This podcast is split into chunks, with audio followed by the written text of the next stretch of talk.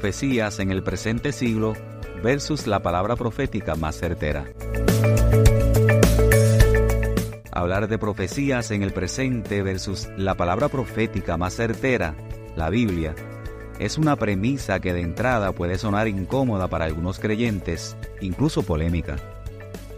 Pero no debería ser así para cualquier cristiano que atesore la palabra de Dios y que verdaderamente confíe que lo que lee a diario en la Biblia es exactamente la voz de Dios escrita a puño y letra por hombres que fueron inspirados por el Espíritu Santo.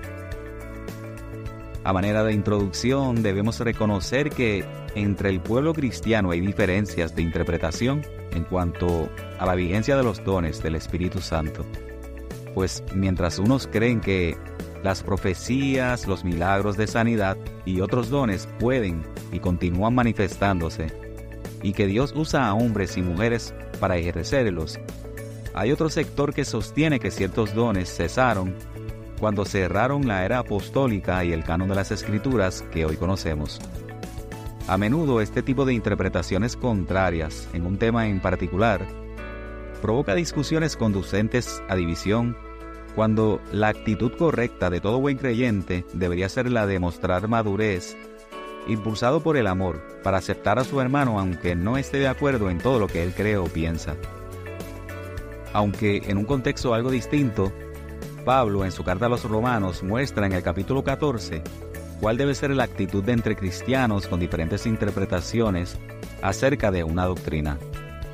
Recibid al débil en la fe, pero no para contender sobre opiniones, porque uno cree que se ha de comer de todo, otro que es débil come legumbres.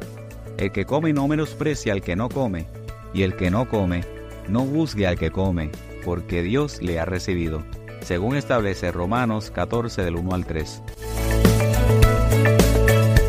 No estamos hablando de que seamos condescendientes con las doctrinas de error. En ese caso habría que señalarlas. Un hermano que toma una postura puede hacerlo firmemente y puede explicarle a su hermano en la fe por qué él entiende que está equivocado en su interpretación, sin perder de perspectiva que sigue siendo su hermano en Cristo.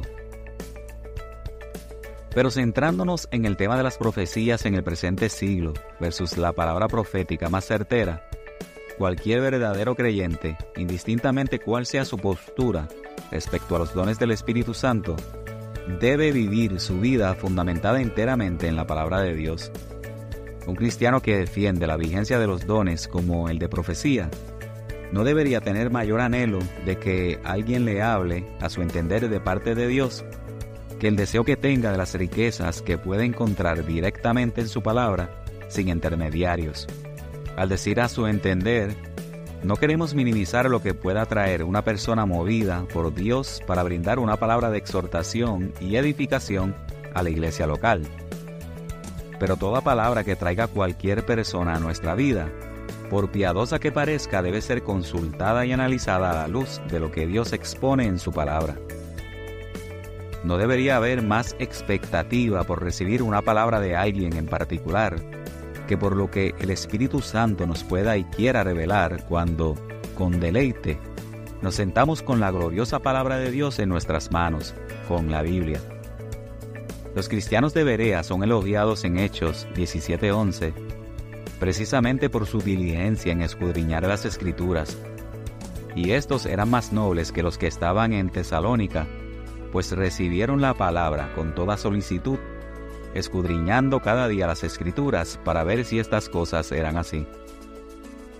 No se trata de que de ahora en adelante tenemos que asumir una actitud de suspicacia y sospecha de todo el que predica desde los púlpitos, pero tampoco debemos continuar en una actitud perezosa de no escudriñar e indagar en la Biblia si lo que escuchamos en los púlpitos y en tantos otros medios está consono con la única verdad, la expuesta en la palabra de Dios.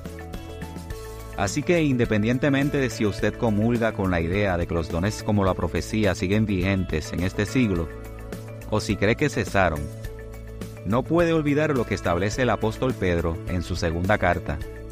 Tenemos también la palabra profética más segura, a la cual hacéis bien en estar atentos como a una antorcha que alumbra el lugar oscuro hasta que el día esclarezca y el lucero de la mañana salga en vuestros corazones.